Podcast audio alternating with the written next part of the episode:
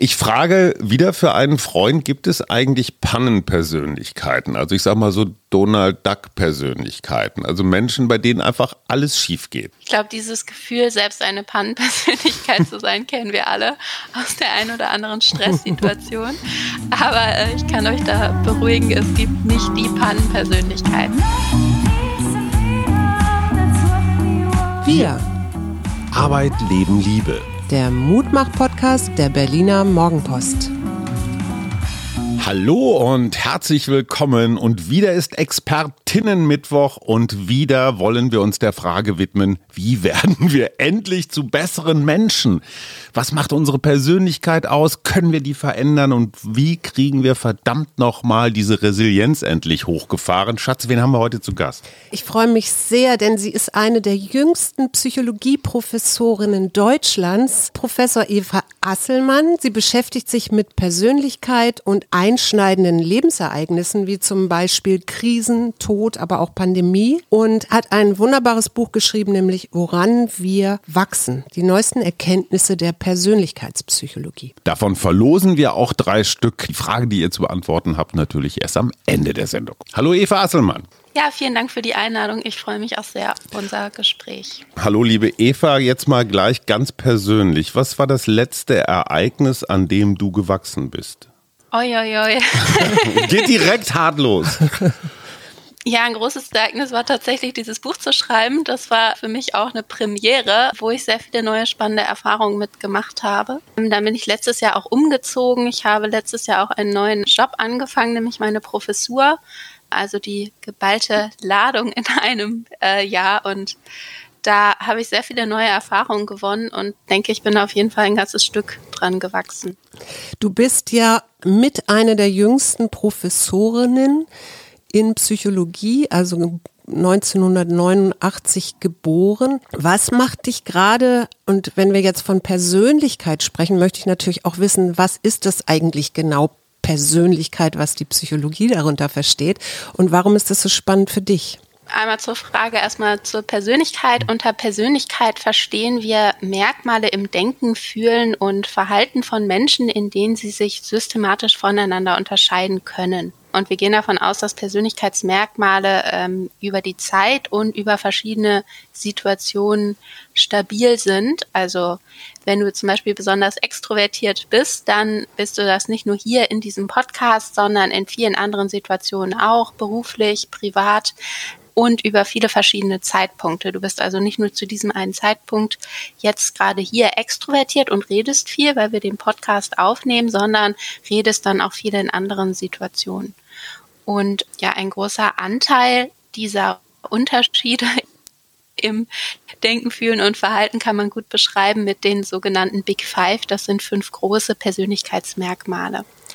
Die hatten wir hier auch schon häufiger im Podcast, ne? Ja. Suse so, äh, meines Wissens gibt es inzwischen Big Six. Ist da nicht noch irgendein sechstes Merkmal dazugekommen? Ähm, es gibt da unterschiedliche Studien zu. Einige finden mehr Merkmale, eine, einige finden weniger. Es gibt ein Modell, da gibt es noch einen Faktor, der ist ähm, Honesty Humility, ähm, also mhm. also noch ein weiterer Faktor. Ja, je nachdem, welche Analysemethode man da verwendet, kommt man manchmal auf etwas mehr, manchmal auf weniger Faktoren. Das Modell gilt dennoch als sehr robust, weil man ganz häufig diese fünf Merkmale finden konnte. Genau, und jetzt würde ich gerne diese fünf Merkmale nochmal kurz für unsere HörerInnen aufzählen und vielleicht auch, was damit gemeint ist. Also da gibt es ja einmal erstens die Offenheit für neue Erfahrungen. Sag mal Ganz was dazu. Genau. Genau, Offenheit für neue Erfahrungen, dann die Extraversion, Verträglichkeit, Gewissenhaftigkeit und emotionale Stabilität. Genau, jetzt hast du nicht Neurotizismus gesagt, sondern emotionale Stabilität. Wenn man sich das an so einer, äh, auf so einer Linie vorstellt mit Plus und Minus, dann ist Neurotizismus, was weiß ich, im Minus und Plus ist dann Emotionale Ganz genau, man kann Stabilität. das unterschiedlich bezeichnen. Emotionale Stabilität wäre quasi das Gegenstück von Neurotizismus. Der Grund, warum ich lieber von emotionaler Stabilität spreche, ist, dass Neurotizismus ja diesen Begriff der Neurose beinhaltet, der ein wenig schwammig und auch sehr wertend sein kann.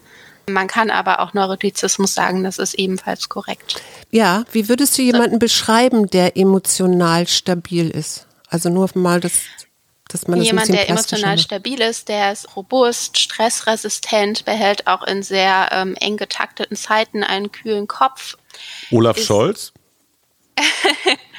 ja, ich gehe davon aus, dass wenn man so hohe politische Ämter bekleidet, man doch sehr emotional stabil sein muss, weil das ja ein wirklich äußerst stressiger, herausfordernder Job ist. Und ich denke, wenn man da sehr neurotisch ist, wird es schwierig, über längere Zeit so einen Job gut zu machen. Dann wird man Wolfgang Kubicki, aber das ist eine Einzelmeinung. die entscheidende Frage, die ich mir, ich bin ja der Laie, ne? ihr seid die beiden Expertinnen, ich, ich, ich bin der kleine Dovi, der dumme Fragen stellt.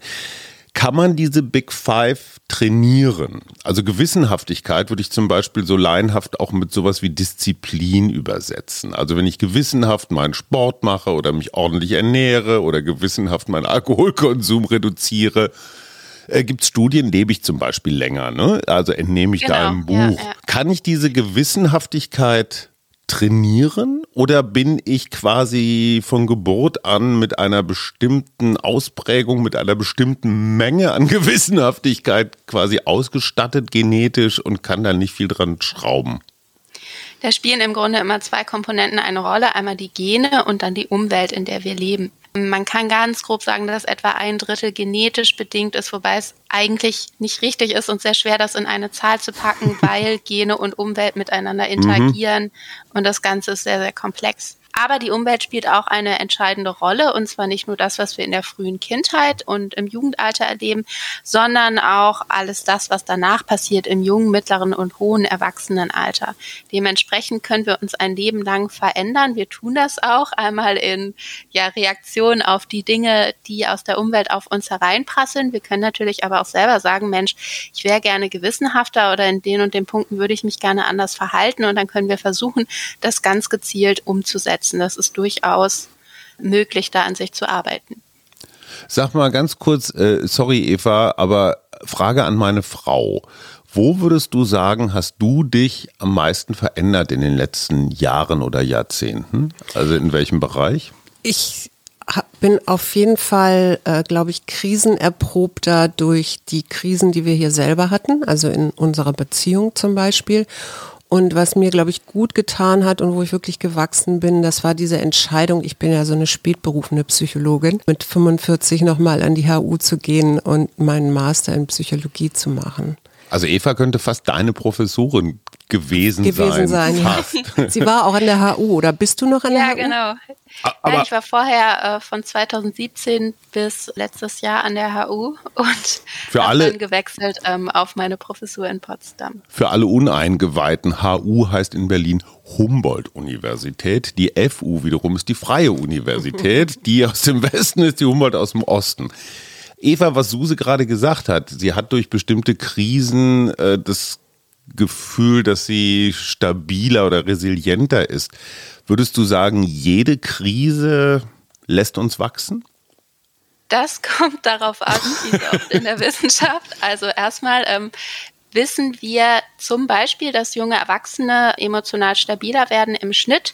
Gleichzeitig erleben junge Erwachsene auch viele einschneidende Lebensereignisse, dass man zum Beispiel eintritt ins Berufsleben, dass man die Ausbildung fertig macht, dass man die ähm, erste längere Partnerschaft führt, dann möglicherweise auch eine Familie gründet und so weiter. Das sind ja alles Herausforderungen, wo man so ein bisschen Muffensausen hat. Oh Gott, werde ich das überhaupt packen? Mhm. Und äh, wenn man dann aber sukzessive die Erfahrung macht, dass man mehrere Herausforderungen, die, wo einem vorher etwas mulmig war, dass man die tatsächlich gemeistert hat, dann kann es dazu führen, dass man mehr Selbstvertrauen gewinnt und auch emotional stabiler wird. Von daher macht das durchaus äh, Sinn.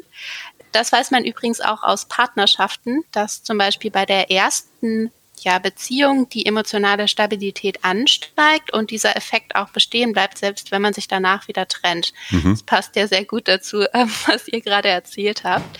Wir wissen aber bei größeren Krisen, wenn ich jetzt zum Beispiel dramatische Dinge, traumatisches erlebt habe, dass mich das im Schnitt nicht unbedingt stabiler macht. Es gibt ja dieses Sprichwort, everything that doesn't kill you only mhm. makes you stronger.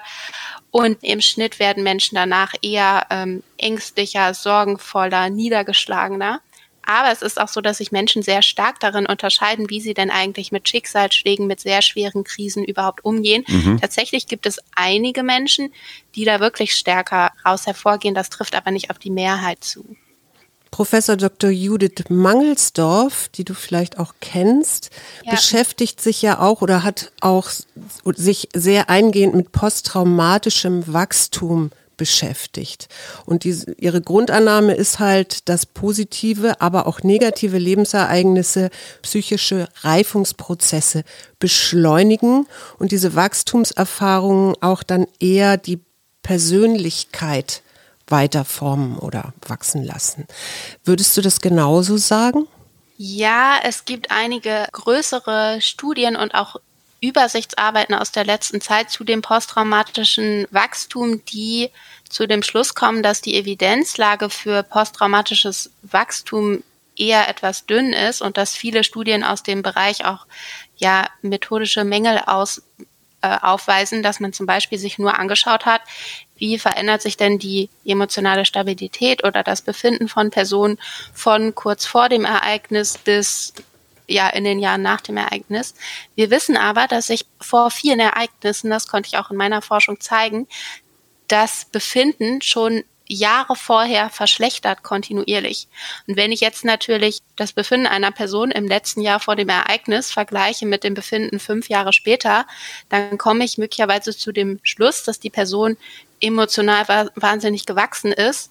Das ist sie aber möglicherweise gar nicht unbedingt, wenn ich mir auch die fünf Jahre vor dem Ereignis schon mit angeguckt mhm. hätte, weil es der Person schon kurz vor dem Ereignis schlechter ging. Kannst du das mal an einem Beispiel erklären? Weil im Moment hört sich das ja so ein bisschen mystisch an.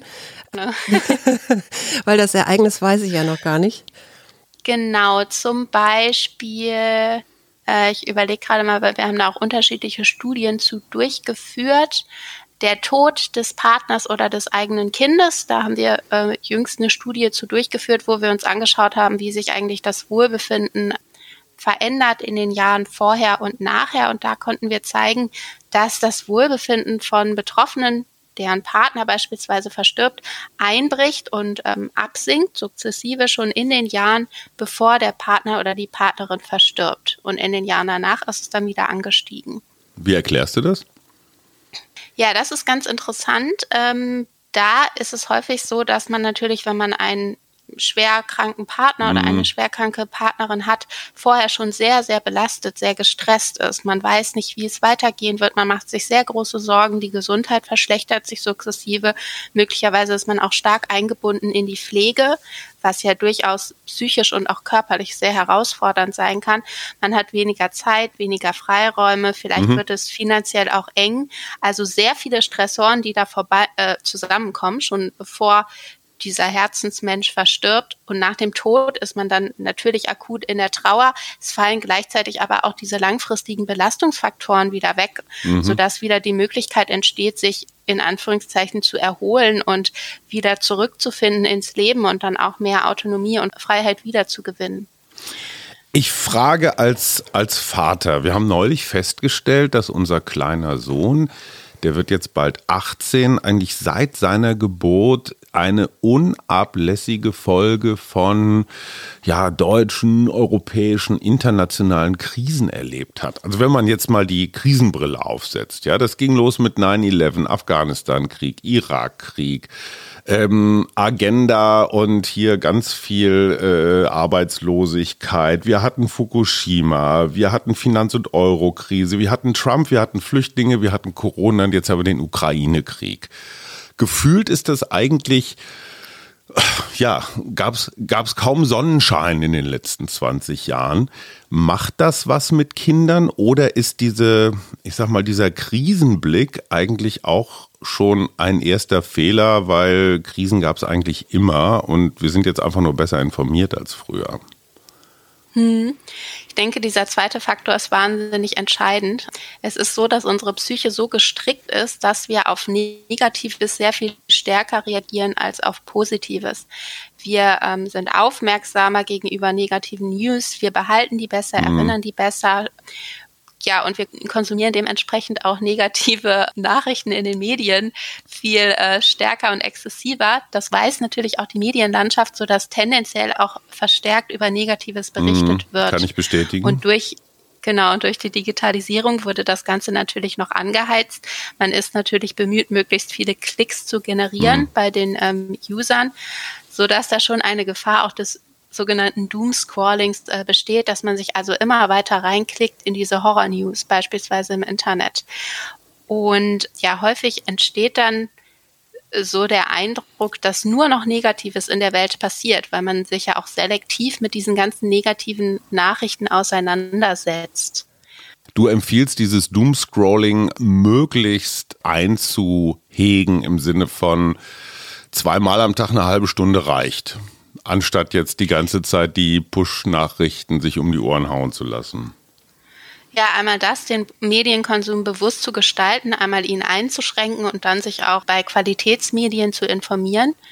Und zum Zweiten sich aber auch über diesen Mechanismus bewusst zu werden. Wir sind ja weiterhin so gestrickt, dass Negatives viel stärker bei uns hängen bleibt. Und wenn ich das aber weiß, dann kann ich auch immer mal wieder im Alltag innehalten und sagen, Moment mal, da ist jetzt zwar unheimlich viel Negatives passiert, was ich auch gar nicht kleinreden möchte. Aber es gibt eben auch sehr, sehr viele positive Entwicklungen und da besteht häufig die Gefahr, dass man die übersieht und darüber hinwegsieht und dann dieses ganz düstere Bild irgendwann hat, es passiert nur noch Schlechtes und Negatives. Jetzt möchte ich noch mal auf diese Pandemie zurück. Die ist ja eigentlich noch nicht ganz vorbei und ihr habt ja auch dazu geforscht. Welche Rolle spielt die Persönlichkeit für das Verhalten in der Pandemie? Da haben wir verschiedene Studien durchgeführt. Einmal eine, wo wir uns angeschaut haben, inwiefern die Persönlichkeit von Studierenden beeinflusst, ob sie sich an die Maßnahmen zur Eindämmung halten, die ganz am Anfang getroffen wurden, zum Beispiel Abstand halten, nicht mehr zu Massenevents zu gehen und so weiter. Da war unsere Annahme vorher, dass vor allen Dingen gewissenhafte Personen da die Nase vorn haben. War aber so, dass vor allen Dingen verträgliche Menschen sich stark daran gehalten haben, möglicherweise, weil es denen wichtiger ist, mit anderen weiterhin gut zurechtzukommen und sie da auch nicht in Konflikte geraten möchten mit anderen. Dann, was auch sehr spannend ist, ist das Merkmal der Extroversion. Wir wissen, dass eher extravertierte Menschen tendenziell häufiger glücklich sind im Alltag. Die haben ein höheres Wohlbefinden. Während der Pandemie drehte sich dieser Effekt allerdings um, dass Introvertierte da die Nase vorn hatten und ja, weniger Einbruch im Wohlbefinden erlitten haben im Vergleich zu Extrovertierten, was man sich damit erklären kann, dass introvertierte Menschen besser damit klarkommen, wenn sie alleine sind, wenn sie isoliert zu Hause hocken, abgeschottet sind und sie sich damit wahrscheinlich einfacher, leichter arrangieren können, als das bei extravertierten Personen der Fall ist. Nahmen denn auch psychische Beschwerden zu und wen hat das vor allen Dingen betroffen, wenn das jetzt oder getroffen, wenn das jetzt so war? Ja, es gibt sehr, sehr viele Studien, die zeigen konnten, dass es starke psychische Beschwerden gab. Gleichzeitig gibt es gar nicht so viele Studien, die sich da den Verlauf von vor der Pandemie, die das direkt vergleichen konnten, wie war denn das Befinden davor. Wir wissen aber schon, dass es ja deutliche Belastungssymptome gab bei sehr vielen Personengruppen. Da ist natürlich die große Frage, sind das jetzt akute Belastungen oder werden die langfristig Schäden verursachen, zum Beispiel in der Entwicklung von Kindern und Jugendlichen, die ja doch jetzt ähm, erheblich eingeschränkt waren, dadurch, dass sie länger nicht zur Schule gehen konnten. Ganz spannend ist, unter anderem erforscht hat man, wie es denn aussah mit der Einsamkeit während der Pandemie. Und da würde man jetzt erstmal davon ausgehen, dass vor allen Dingen hochbetagte Menschen da sehr, sehr einsam waren. Die waren auch einsam. Eine andere Gruppe, die aber wirklich stark einsam war, waren junge Erwachsene. Wir wissen generell aus der Forschung, also dass da die Einsamkeit sehr stark ausgeprägt ist im Alter zwischen 20 und 30 und das schien auch bei der Pandemie verstärkt der Fall zu sein. Jetzt ist ja in deinem wunderbaren Buch, wo auch immer wieder so kleine Übungen drin sind, beschäftigst du dich ja auch mit diesem Thema Resilienz, ein Thema, das in der Pandemie ja auch ganz groß plötzlich geschrieben war. Was ist denn eigentlich Resilienz und kann man das trainieren? Resilienz heißt Widerstandsfähigkeit. Der Begriff kommt ursprünglich aus den äh, Materialwissenschaften, wird aber auch in vielen anderen Disziplinen, unter anderem der Psychologie, verwendet. Und da meint es die Fähigkeit einer Person, mit Belastungssituationen gut umgehen zu können oder auch mit sehr einschneidenden Schicksalsschlägen, sich danach entweder sehr schnell wieder zu erholen, dass es also nur einen kurzen Einbruch gibt im Befinden oder kontinuierlich ein hohes Wohlbefinden beizubehalten. Und Training. wir wissen aus der Vor Resilienztraining. Wir fragen für einen Freund. Genau, ja, da, wir wissen, dass es sehr, sehr viele unterschiedliche Faktoren gibt, die die Resilienz beeinflussen. Dementsprechend kann man da auch an unterschiedlichen Stellen ansetzen, wenn man resilienter werden möchte. Sehr, sehr wichtig, gerade bei schweren Krisen, Schicksalsschlägen, sind immer gute soziale Beziehungen. Das müssen nicht ganz viele sein, aber zumindest ein, zwei oder drei enge Bezugspersonen, bei denen man das Gefühl hat, diesen Menschen kann ich mich anvertrauen, dem bin ich wichtig, dem kann ich mein Herz ausschütten, der ist für mich da, der hört mir zu, der fängt mich auf. Das ist wahnsinnig wichtig, gerade bei schweren Schicksalsschlägen. Diese andere Person muss einem nicht gleich die Lösung auf dem Silbertablett servieren, aber doch zumindest, dass da jemand ist, der für einen da ist. Ganz wichtig ist auch die Kontrollüberzeugung, also selbst das Leben gestalten und beeinflussen zu können. Menschen, die davon ausgehen, ich selbst habe Kontrolle über mein Leben, ich kann Dinge mitgestalten, beeinflussen, die sind sehr viel resilienter als ähm, andere. Und auch da kann ich natürlich ansetzen. Ich kann mir zum Beispiel überlegen, welche Herausforderungen habe ich denn in der Vergangenheit schon erfolgreich bewältigt? Welche Stärken und Kompetenzen bringe ich mit? Welche Möglichkeiten, mich zu verhalten, gibt es in unterschiedlichen Situationen, um dieses Gefühl der Kontrolle zu stärken und aufrechtzuerhalten. Dann ist es natürlich wichtig, sich im Alltag kontinuierlich um sich und das eigene Wohlbefinden zu kümmern. Ich kann zum Beispiel achtsam einige Male am Tag innehalten. Wie geht's mir denn eigentlich gerade? Brauche ich irgendetwas? Was kann ich jetzt gerade tun? Also sich da aktiv zu kümmern und zwar nicht nur in Krisenzeiten, sondern auch in guten Zeiten, sodass man ja stabil positiv drauf bleibt sozusagen. All das sind so Tricks und Kniffe, wo man ansetzen kann. Jetzt haben wir in Berlin ja gerade diese RBB-Affäre um Patricia Schlesinger. Und du schreibst ja unter anderem auch über Charaktereigenschaften von angehenden Chefs. Was sollte denn jemand mitbringen, der jetzt beim RBB als nächstes ähm, Intendantin werden möchte? Resilienz, Resilienz und Resilienz. ja, einmal das, das ist natürlich wichtig. Ja, Charisma, dass ich mein Team gut anleiten und motivieren kann, ein gewisses Maß an Extroversion, dass ich also gut reden, mich gut verkaufen kann, sowohl intern Menschen begeistern kann, als auch extern gut das Unternehmen repräsentieren kann. Ein gewisses Maß an Risikobereitschaft ist auch immer ähm, wichtig in der Chefetage, also die Bereitschaft, neue Wege zu gehen, neue innovative Dinge auszuprobieren, auch auf die Gefahr hin, dass es nichts wird und vielleicht klappt. Du beschreibst ziemlich präzise mich, oder, Schatz? Also ich sollte mich bewerben. Ja, aber ich wollte noch auf was anderes hinaus. Du schreibst ja das große Ganze im Blick behalten, ne? Und dazu gehört eben auch emotionale Stabilität, aber eben auch Gewissenhaftigkeit. Und gleichzeitig hast, schreibst du, wenn dann jemand in so einer Position ist, führt das auch wiederum zu weniger Gewissenhaftigkeit. Kann man damit einen Teil ja, dieser, dieser Verfehlungen erklären? Mm, dass die Gewissenhaftigkeit abnimmt bei Personen, die aufsteigen in eine Führungsposition, erklären wir uns damit, dass man dann natürlich auch wahnsinnig viele Aufgaben und Verantwortlichkeiten um die Ohren hat und dann zwangsweise Abstriche machen muss, wenn ich dann weiterhin wahnsinnig perfektionistisch bin, keine Aufgaben abgebe, laufe mhm. ich natürlich auch Gefahr, irgendwann auszubrennen, sodass das an für sich erstmal nichts Schlechtes sein muss. Klar, wenn ich dann irgendwann wahnsinnig schluderig werde, und mag so ein äh, Cum-Ex übersehen, dann kann es auch nach hinten losgehen. Also kann man auch schon mal so ein Cum-Ex übersehen. Ich frage wieder für einen Freund, gibt es eigentlich Pannenpersönlichkeiten? Also ich sag mal so Donald Duck Persönlichkeiten, also Menschen, bei denen einfach alles schief geht, ja, wo, wo Murphy's Law eigentlich immer zutrifft, wenn der ein Glas in die Hand nimmt, weißt du mit hoher Wahrscheinlichkeit, dass er es runterschmeißt. Wenn er ein Butterbrot runterfallen lässt, immer auf die Butterseite. Oder sind das so selbst eingeredete Persönlichkeitszüge? Ich glaube, dieses Gefühl, selbst eine Pannenpersönlichkeit zu sein, kennen wir alle aus der einen oder anderen Stresssituation. Aber äh, ich kann euch da beruhigen, es gibt nicht die Pannenpersönlichkeit.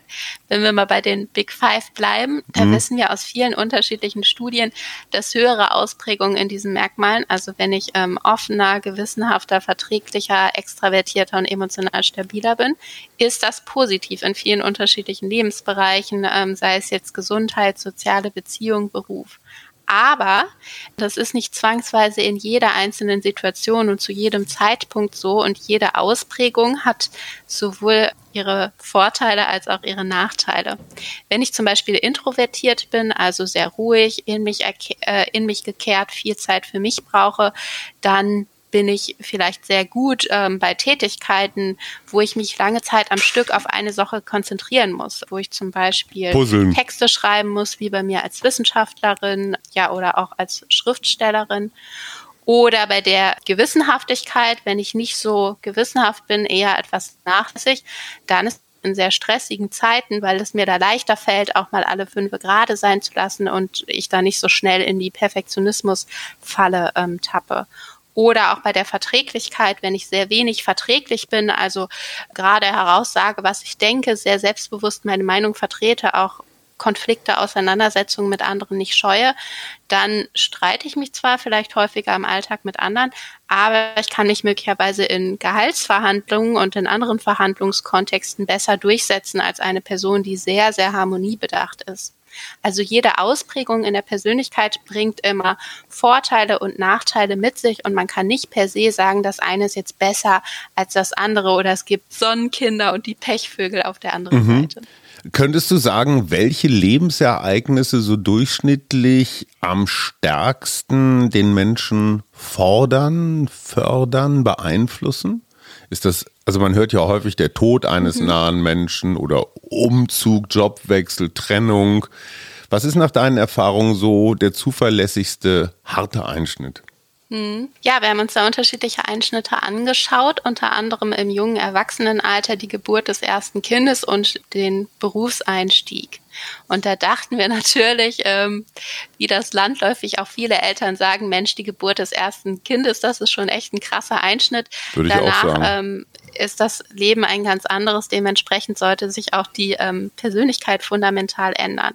Aber erstaunlicherweise ist dem nicht so. Das konnten nicht nur wir zeigen, sondern übrigens auch andere Studien. Es gibt nach, dem, nach der Geburt des ersten Kindes kaum Reifungseffekte in Bezug auf die Big Five. Also frisch gebackene Eltern sind beispielsweise nicht gewissenhafter, als sie das vorher waren, was ja erstmal überraschend ist, weil man sollte ja denken, ich übernehme jetzt Verantwortung für einen neuen Menschen und dann ja sollte ich da wirklich krass gewissenhaft werden. Mhm. Anders sieht es aus beim Berufseintritt da zeigen sich tatsächlich wunderschön diese Reifungseffekte. Zum Beispiel in unseren Studien haben wir herausgefunden, dass Personen, die ins Berufsleben eintreten, danach gewissenhafter, verträglicher und auch etwas extravertierter sind. Die Frage ist jetzt natürlich, wie kann man sich das erklären? Es mhm. erscheint ja erstmal sehr überraschend.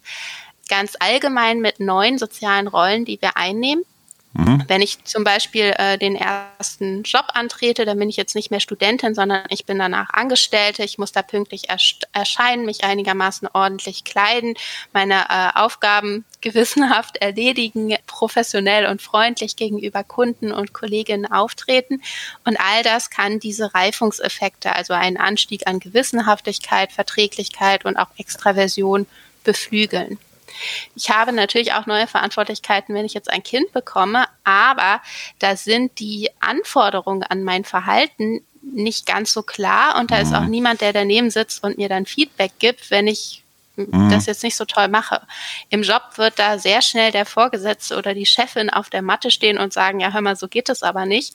Diese Aufgabe muss so und so anders gemacht werden. Da gibt es sehr konkretes Feedback, was man so im Privaten weniger hat.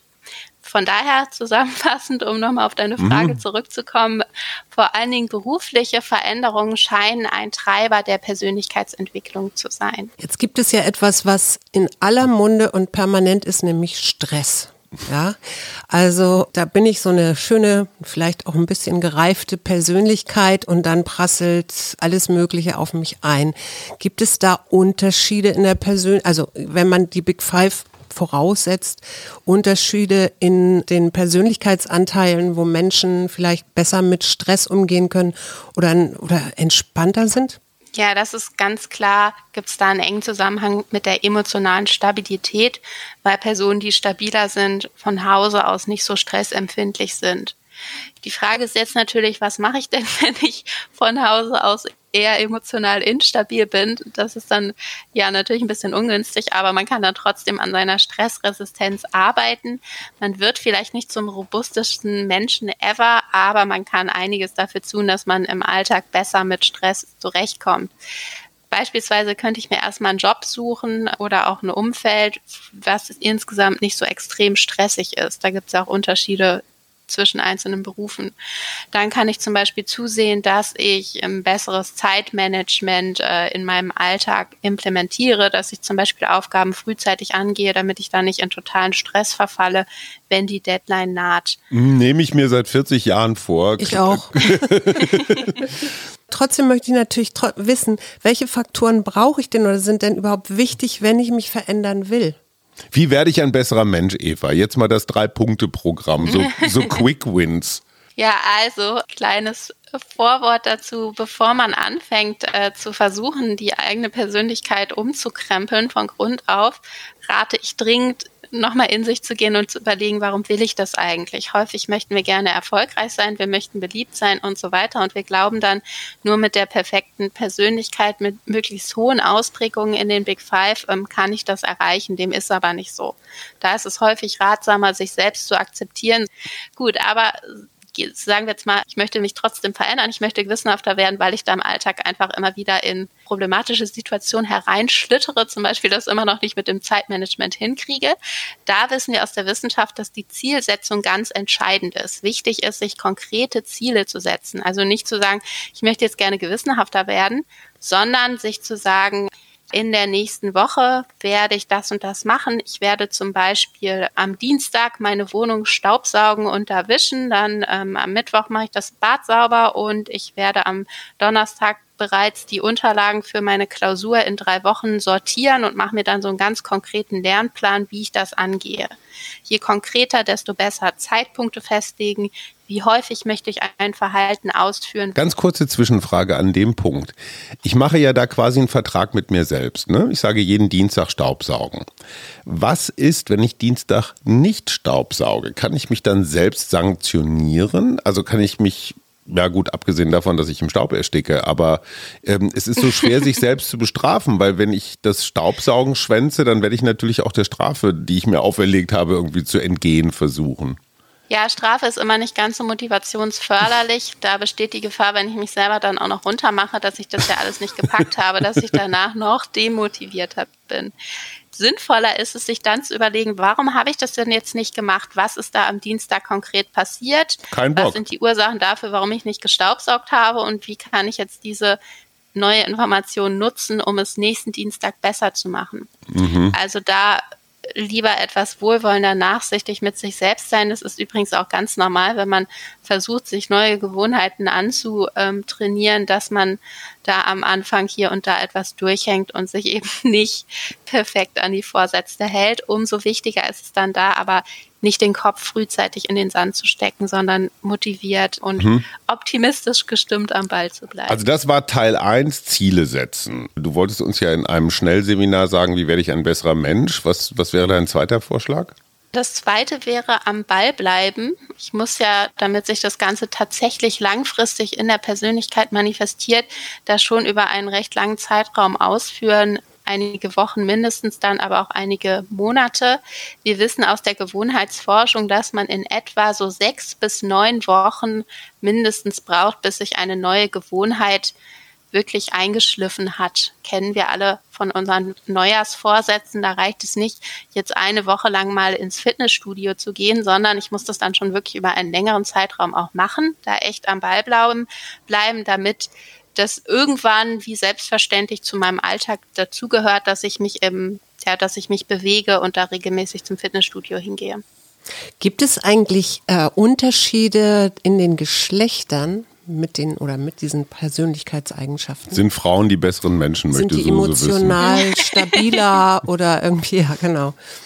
In Bezug auf die emotionale Stabilität gibt es ja definitiv robuste Unterschiede. Frauen sind nämlich weniger emotional stabil als Männer. Ach komm. Also wenn wir da das ist ja ein total überraschendes Forschungsergebnis. Das hätte ich dir aus anekdotischer Evidenz auch sagen können, aber gut.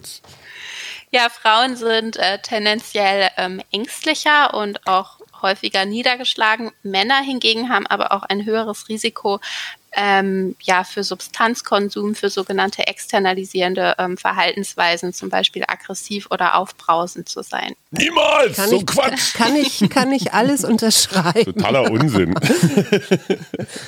ja, eine Frage ist dann natürlich, woran liegt das? Da gehen wir auch wieder von zwei Ursachen aus. Einmal biologische Ursachen, zum Beispiel Hormone wie ähm, Östrogen versus Testosteron, was ja auch im Zusammenhang mit Stärke, Dominanz, Durchsetzungsfähigkeit gebracht wird.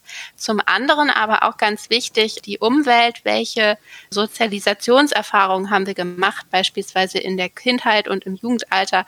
Da weiß man, dass man Jungen häufig auch anders erzieht als Mädchen. Mhm. Dem Jungen bringt man bei, ach, ein Indianerherz, das kennt keinen Schmerz. Du musst überall mutig und tapfer sein und dem Mädchen pass dich an, sei lieb, brav, zurückhaltend, du darfst auch mal weinen. Ja, und diese unterschiedlichen Umgänge in der Erziehung, die können auch mit dazu führen, dass sich bestimmte Persönlichkeitsmerkmale geschlechtsspezifisch ausprägen. In deinem Buch kann man ja auch selber diesen Big Five-Test machen. Jetzt würde mich natürlich mal interessieren, was bei dir sehr stark ausgeprägt ist. Also ich habe so ein paar Ideen, aber vielleicht stimmt das auch gar nicht. Ja, mich würden natürlich eure Ideen interessieren, aber. Ich glaube, Gewissenhaftigkeit ist bei dir ausgeprägt. Ja, ich bin schon ein gewissenhafter Typ. ist auch wichtig oder hilfreich in der Wissenschaft, weil man da natürlich sehr penibel genau sein muss, gerade was so Forschungserkenntnisse betrifft. Dann bin ich eher introvertiert. Also ich brauche viel Zeit allein oder ich kann das auch sehr gut, jetzt mal einige Tage am Stück nicht unter Leuten zu sein. Und ja, gleichzeitig muss ich aber natürlich auch viele ähm, Vorträge halten, Vorlesungen geben, Seminare und so weiter und so fort. Da spreche ich tatsächlich auch relativ gern. das ist ganz gut. Also so ein guter Mix aus Introversion und Extraversion, der zu meinem Job passt. Ich habe nur zwei politische Fragen. Und zwar erstens, wir erleben ja gerade so ein Durcheinander in unserer Ampelkoalition. Man hat den Eindruck, so jeder, in diesem Fall sind es ja im Wesentlichen drei beteiligte Männer. Jeder rennt da so in seine Richtung und das Ganze führt nicht wirklich zu einer konsistenten Politik. Wenn dich jetzt gleichzeitig in so einer Telefonkonferenz die Herren Scholz, Lindner und Habeck anrufen würden und würden sagen, ach Frau Professor Asselmann, Sie kennen sich so gut aus mit den Menschen, wie sollten wir denn jetzt in Zukunft auftreten oder was machen, damit die Leute uns im Winter nicht alle komplett durchdrehen und vor lauter Panik, äh, ich weiß nicht was, ihr, ihr teuren geölten Parkettboden verbrennen, weil sie Angst vor Kälte haben oder so? Puh, das ist sehr schwierig. Das ist ja tatsächlich auch eine extrem komplexe und herausfordernde Situation, wo man als Spitzenpolitiker echt in der Zwickmühle steckt. Ich glaube, dass sie das schon ganz gut machen, weil sie natürlich auch Berater im Hintergrund haben, sodass sie das insgesamt schon gut kommunizieren. Ich glaube aber tatsächlich, dass die Situation so herausfordernd ist, dass es da nicht das eine Patientrezept gibt. Vielleicht könnte man tatsächlich darauf achten, dass man auch in der Medienlandschaft auch positive Akzente setzt, zum Beispiel auch mal über positive Dinge berichtet. Ja, aber insgesamt glaube ich, ist das wirklich wahnsinnig herausfordernd und ganz schwierig, da die Menschen motiviert am, am Ball zu halten. Da sind wir gleich bei meiner zweiten Frage, weil ich finde, Robert Habeck und Volodymyr Zelensky, der ukrainische Präsident, haben durchaus etwas gemeinsam.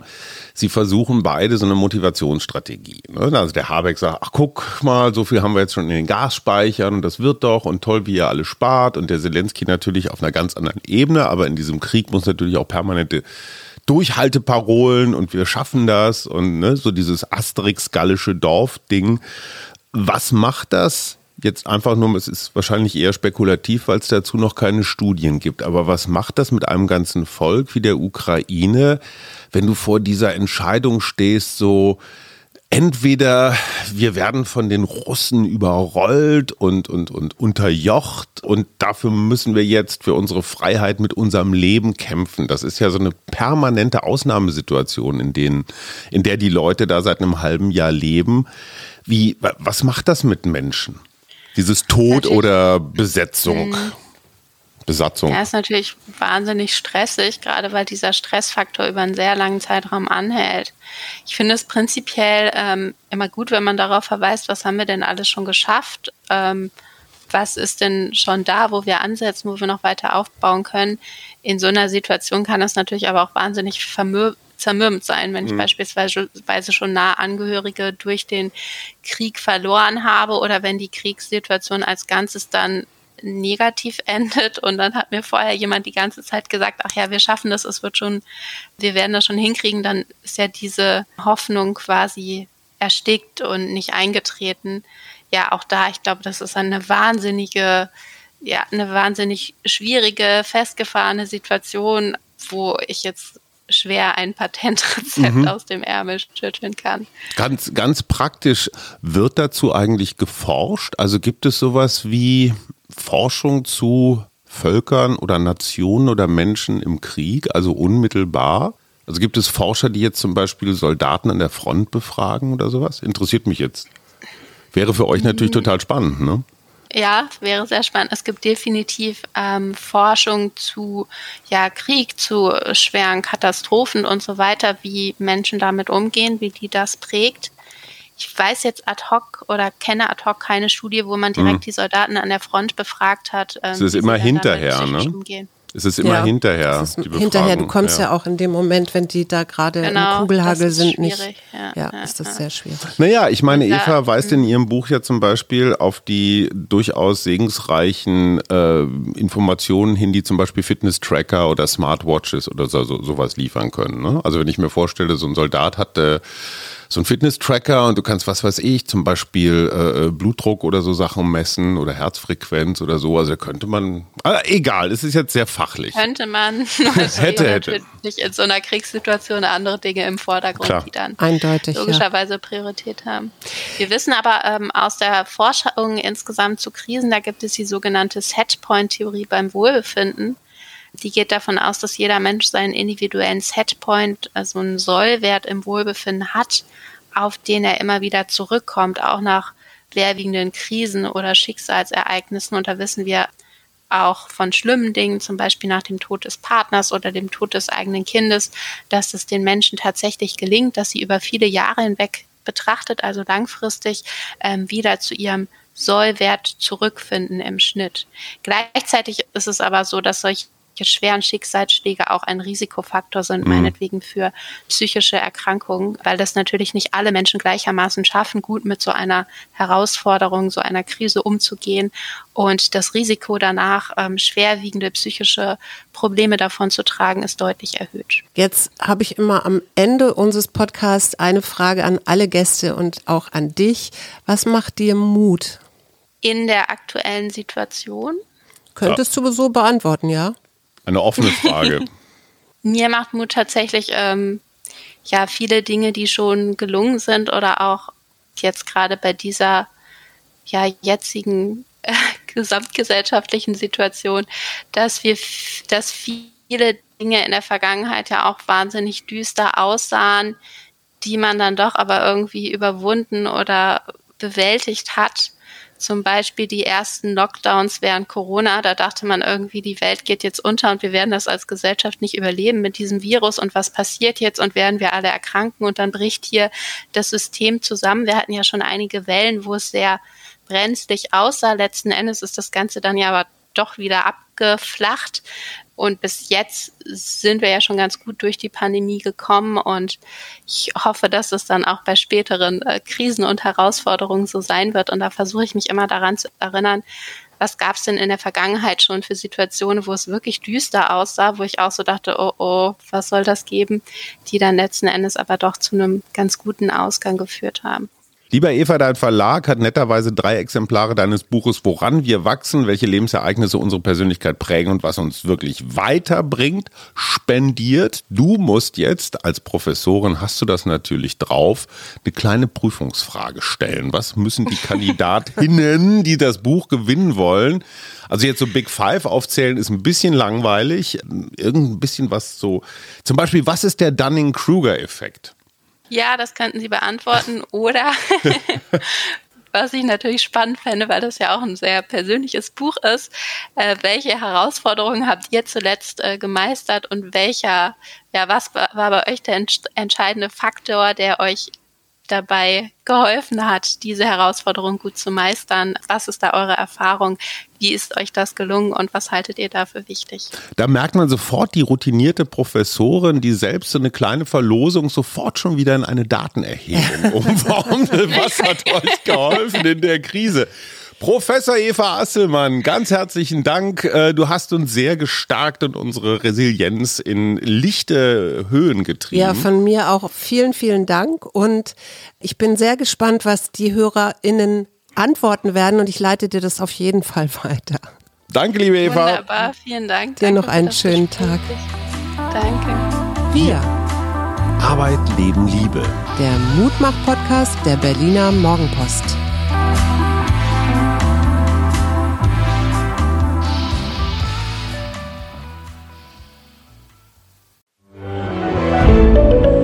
Ein Podcast von Funke.